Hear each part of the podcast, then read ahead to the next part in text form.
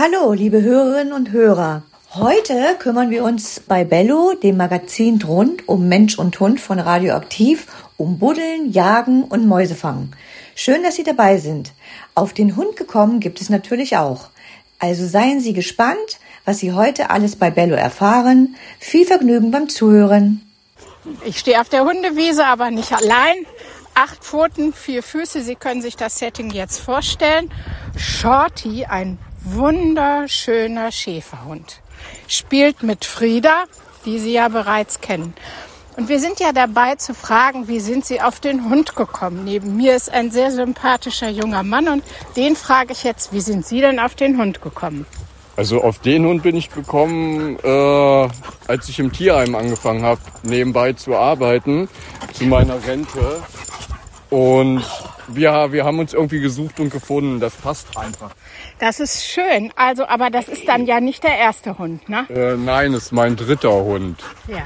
Mit zehn hatte ich einen Cocker Spaniel, dann vor 17 Jahren einen Golden Retriever, über zwölf Jahre und jetzt seit einem Jahr wohnt er fest bei mir.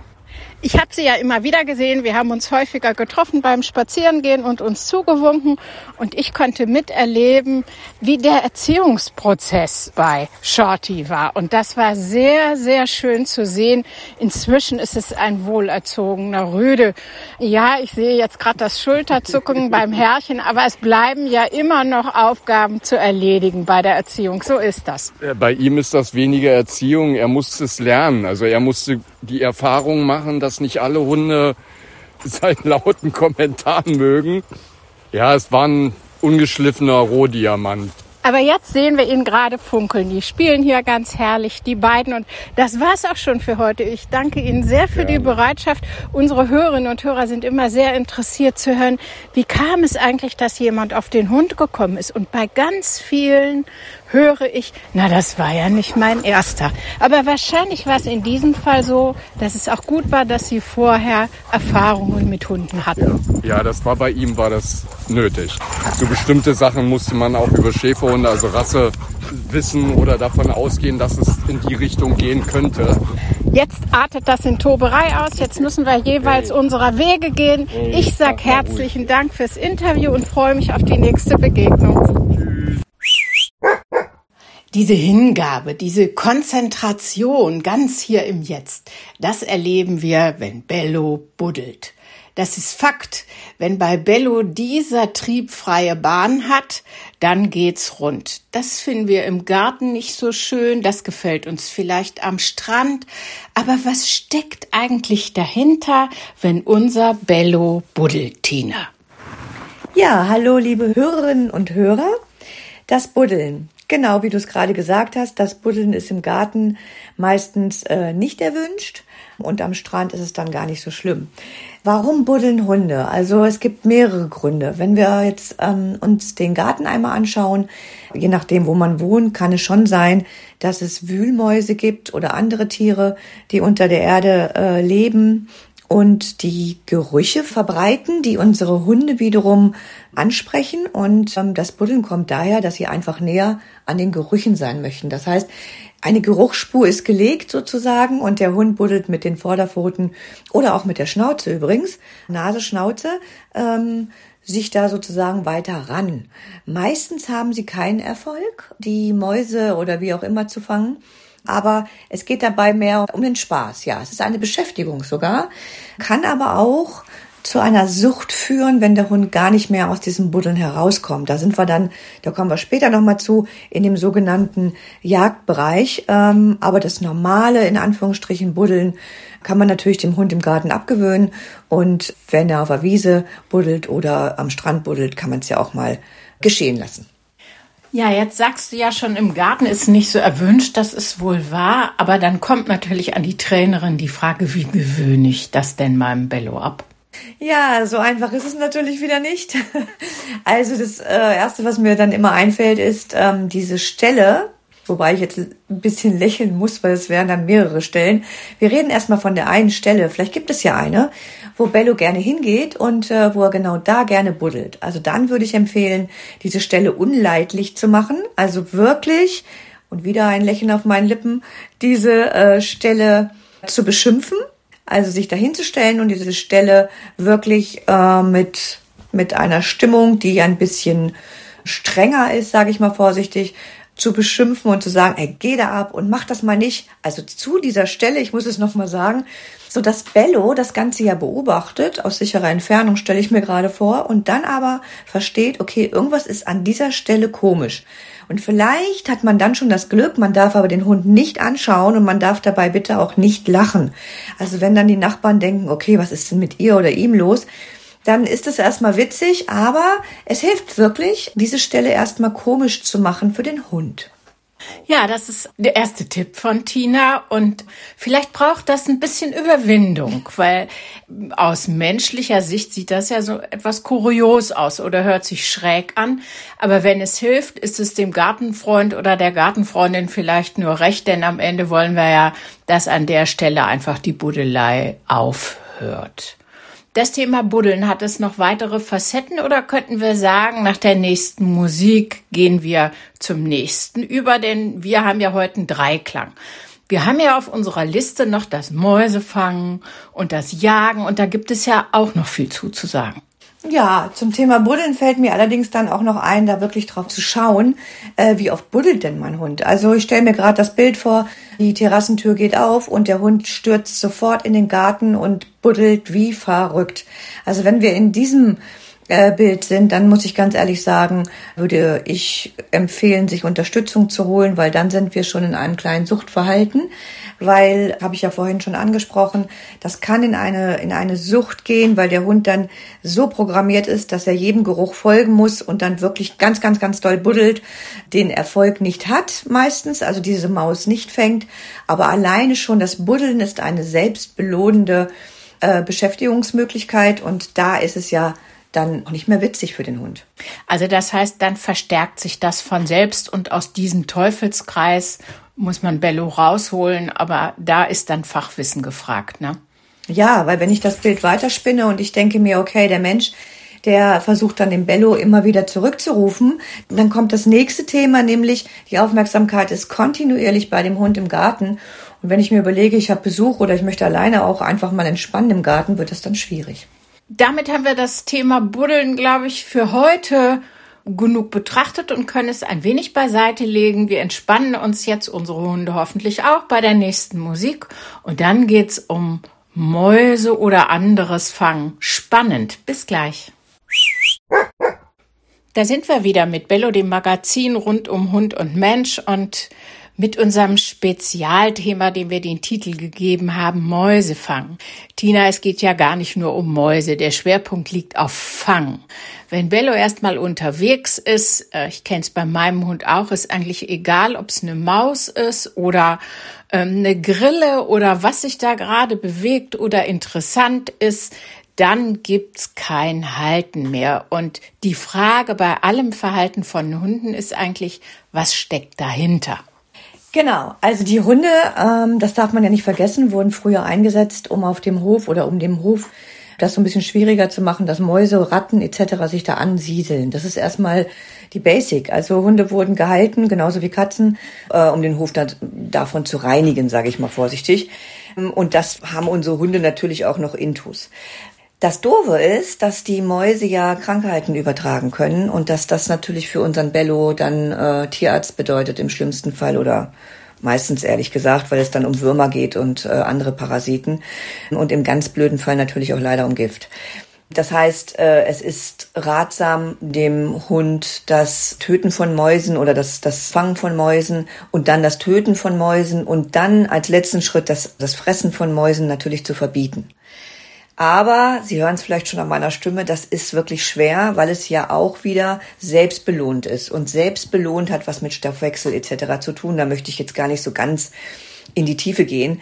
Äh, nur so viel, die Hunde haben einen Instinkt, selbstbelohnend sich damit zu beschäftigen. Und deswegen ist das, genauso wie wir gleich zum Thema oder nachher zum Thema Jagen kommen, natürlich wirklich sehr schwer im Training. Da kann man nicht einfach mal sagen, aus und dann hat Bello das verstanden. Ich habe tatsächlich äh, den Michel jetzt seit einem Jahr ungefähr Dazu muss ich sagen, dass ich leider von Wühlmäusen oder Wühlratten wirklich arg betroffen bin auf äh, meinem Platz in so einem Verhalten tatsächlich. Also, dass er wirklich vorsteht, also mit Foto nach oben vor dem Mäuseloch und darauf wartet, dass er eine bekommt. Und er hatte auch schon Erfolg. Und ich habe mich entschieden, dass ich ihm das sogar gönne, aber ich das bestimme. Wie lange darf er vor diesem Mäuseloch stehen?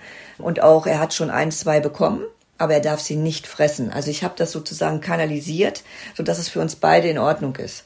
Es hat auch geklappt bisher. Also ich bin da allerdings auch sehr straight, dass ich ihm da wirklich, wenn ich es ihm verbiete, dass er da auch nicht mehr rangehen darf. Und ich habe mehrere Stellen.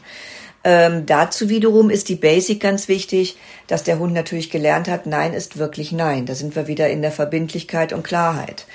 Was er nicht darf, äh, also was mein Michel jetzt nicht darf, ist die Mäuse zu fressen habe ich gerade erklärt, weil ich halt viel zu viel Angst habe, dass er sich da was wegholt oder im schlimmsten Fall sogar stirbt. Also Mäusefangen ist selbstbelohnend und ja, ist, sagen wir mal, zu trainieren, dass er das auch, wenn nötig, aufhört. Ja, da drängt sich mir ja die Frage auf, wenn man so Hunde sieht, die auf diesen Trip gehen, dann sind die ja nur noch schwer für Herrchen oder Frauchen erreichbar. Mhm. Also ich sage das aus eigener Erfahrung. Ich sage, wenn Sie erstmal auf der Spur sind, dann habe ich den Eindruck, könnte ich Purzelbaum schlagen. Ja, mein Hund würde das gar nicht mehr zur Kenntnis nehmen, weil er wie ferngesteuert unterwegs ist. Und du sagst, du hast das erreicht durch ein sehr strenges Training, dass sozusagen die Rahmenbedingungen von dir definiert werden. Mhm. Das ist ja wünschenswert, aber du hast ja auch keinen Zweifel gelassen, das ist ein ganzes Stück Arbeit. Ja, das ist ein ganzes Stück Arbeit. Die Arbeit zu dem, dass ich das jetzt kann, hat begonnen, als der Michel eingezogen ist, weil er nämlich Kot gefressen hat. Der hat so viel Kot gefressen, ähm, das kann man sich gar nicht vorstellen. Er war also sehr krank und da musste ich ein sehr strenges Management äh, an den Tag legen. Also das meine ich jetzt wirklich mit sehr streng. Und ich meine jetzt nicht, dass ich, ich habe ihn natürlich nicht gehauen. Ich habe auch nicht mit irgendwelchen komischen Halsbändern gearbeitet. Aber ähm, ich habe ihm schon gesagt, dass ich das nicht möchte, dass er Code frisst und habe es nachher dann so geregelt, dass er mir den Code anzeigt. Aber das war wirklich, also ich sag mal locker neun bis zwölf Monate Arbeit. Und so macht es mir das Ganze jetzt ein bisschen leichter zu sagen, okay, du hast ja schon mal was gelernt und genau so verhalten wir uns jetzt auch bei den äh, Mäuselöchern.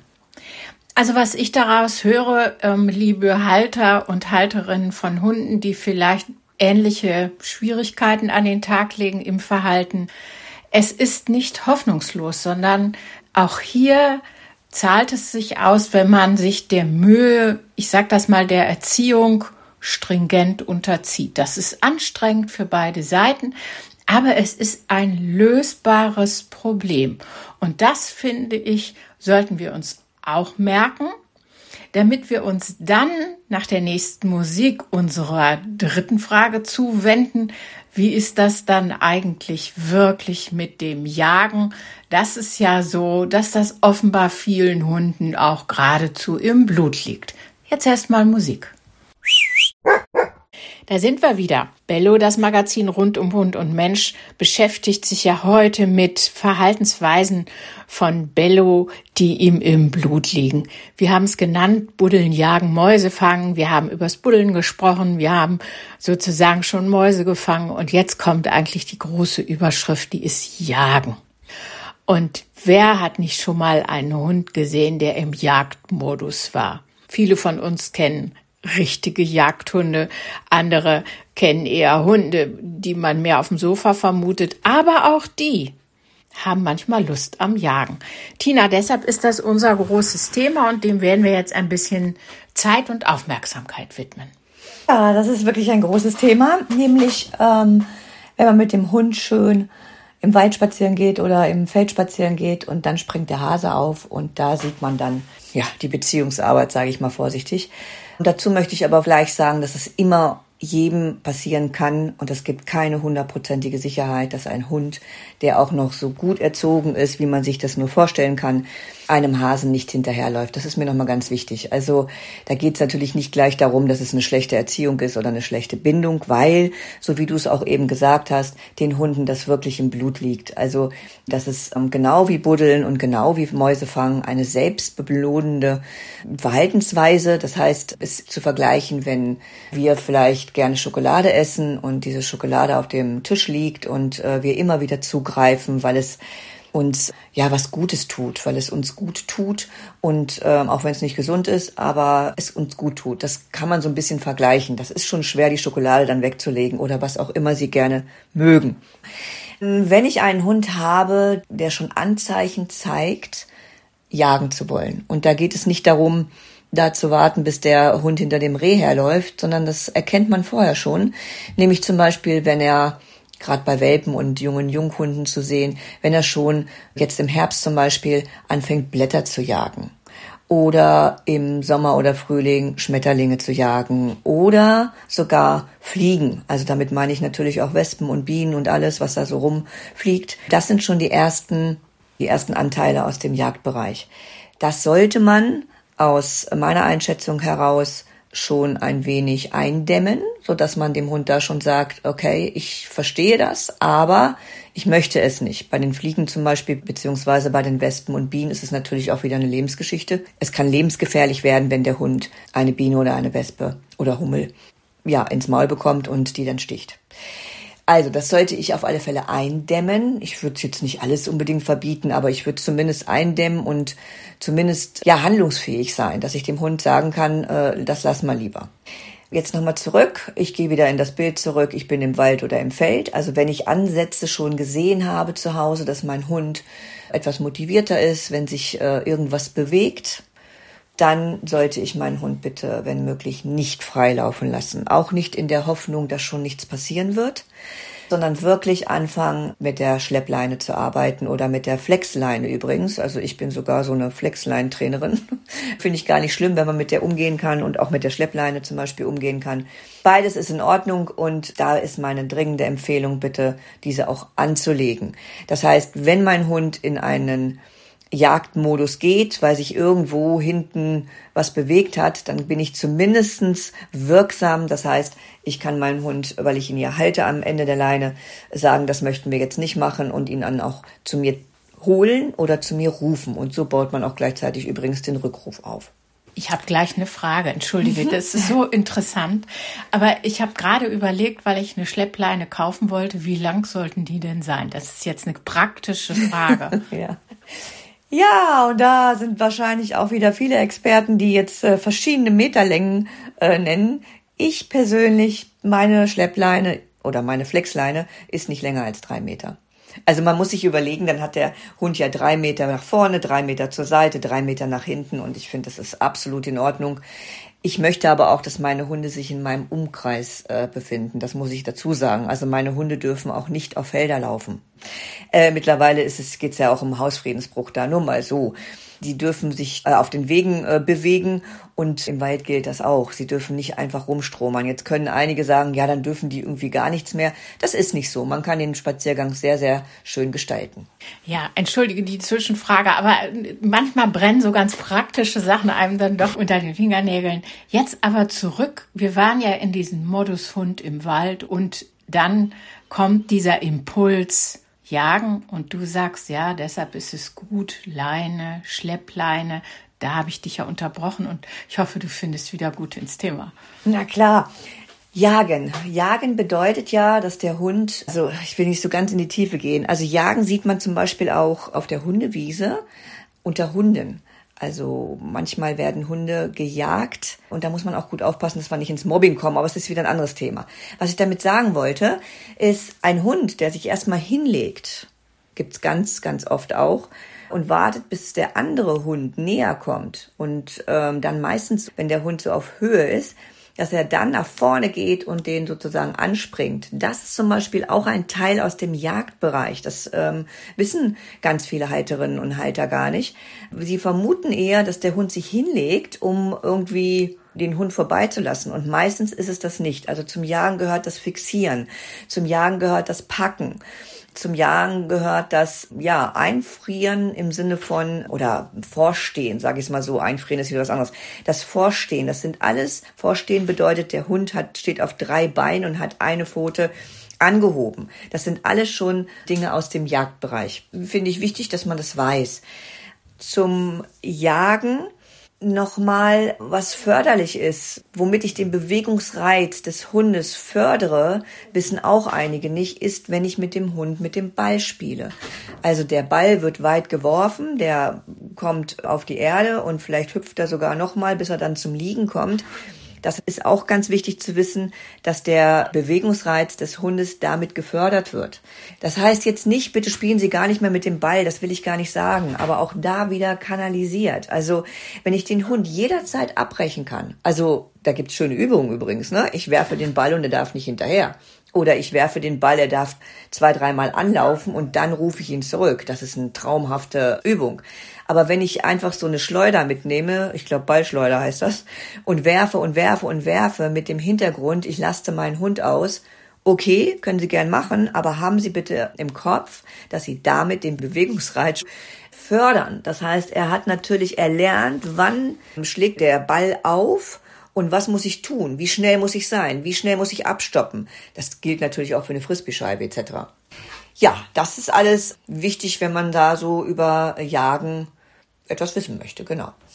Mir kommt noch ein Gedanke, nämlich der, dass Sie ganz bestimmt sagen, ja, aber dann gibt es ja auch Hunde, die das Jagen äh, sozusagen ganz besonders erlernen, weil sie Jagdhunde sind. Die haben spezielle Aufgaben, die werden ausgebildet. Dafür in diesem Bereich bewegen wir uns ja im Augenblick gar nicht, sondern wir sprechen über den, ich sag mal, Wald- und Wiesenbello, der unser Begleiter ist und der nicht besondere Aufgaben in einem fachlich-jagdlichen Zusammenhang erfüllen sollte. Und das große Thema, wenn ich es richtig verstanden habe, ist immer, habe ich eigentlich Kontrolle über meinen Hund in solchen Situationen? Genau. Das ist das Allerwichtigste, weil dann kann ich natürlich auch viel mehr zulassen.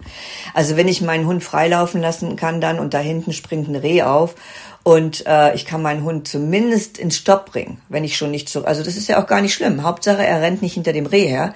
Dann ist das natürlich überhaupt kein Problem. Dann ist das wunder wunderschön und dann kann ich den Hund auch freilaufen lassen, außer hier in Niedersachsen während der Brut- und Setzzeit. Aber die haben wir ja im Moment gar nicht. Nur was ich schwierig finde und was ja auch ähm, strafbar ist, ist natürlich, wenn ich weiß, dass mein Bello nicht so abrufbar ist und ich das trotzdem mache und dann rennt er durch den Wald. Es ist, es kann genauso mir passieren. Also das muss ich auch nochmal ganz klar sagen. Es kann auch mir passieren, dass ich etwas falsch einschätze und dass mein Hund dann auch wegläuft oder hinterherläuft in dem Fall. Aber ich für mich kann sagen, dass ich zu 99 Prozent echt viel sichere, weil wir auch viel Wild haben und ähm, weil ich einfach auch äh, gar nicht möchte, dass mein Hund da diese Bilder lernt. Ist vielleicht auch nochmal wichtig, weil wenn mein Hund einmal hinter dem Reh hinterhergelaufen ist, also wirklich gejagt hat, hoffentlich ohne Erfolg. In dem Fall heißt Erfolg, er hat das Tier bekommen. Also hoffentlich ohne Erfolg reicht es schon, dass er beim nächsten Mal noch unzuverlässiger rückrufbar ist. Also das, das ist einfach so, weil, noch einmal ganz wichtig, selbstbelohnende Verhaltensweise. Das ist total total wichtig zu wissen, finde ich. Das machen die nicht aus Ungehorsam. Also mal, der Hund ist nicht ungehorsam, wenn er hinterm Reh herläuft, sondern er ist wirklich jagdlich dann leidenschaftlich unterwegs. Das ist gut zu wissen, weil es auch zeigt, wie viel Verantwortung bei uns liegt mhm. im Umgang mit unserem Hund. Und äh, ich bin froh über deine Erklärung weil vieles davon ja auch zeigt, wir haben eine wunderbare Fellnase äh, bei uns, aber wir sind verantwortlich dafür, nicht nur, dass ihr nichts passiert, sondern dass sie keinen Schaden anrichtet. Mhm. Vielen Dank, Tina. Gerne. Hallo liebe Hörerinnen und Hörer, das war wieder Bello, das Magazin rund um den Hund und seinen Menschen bei Radioaktiv. Uns, Gabriele und mir hat es auch wieder Freude gemacht, Ihnen diese Hundestunde zu gestalten.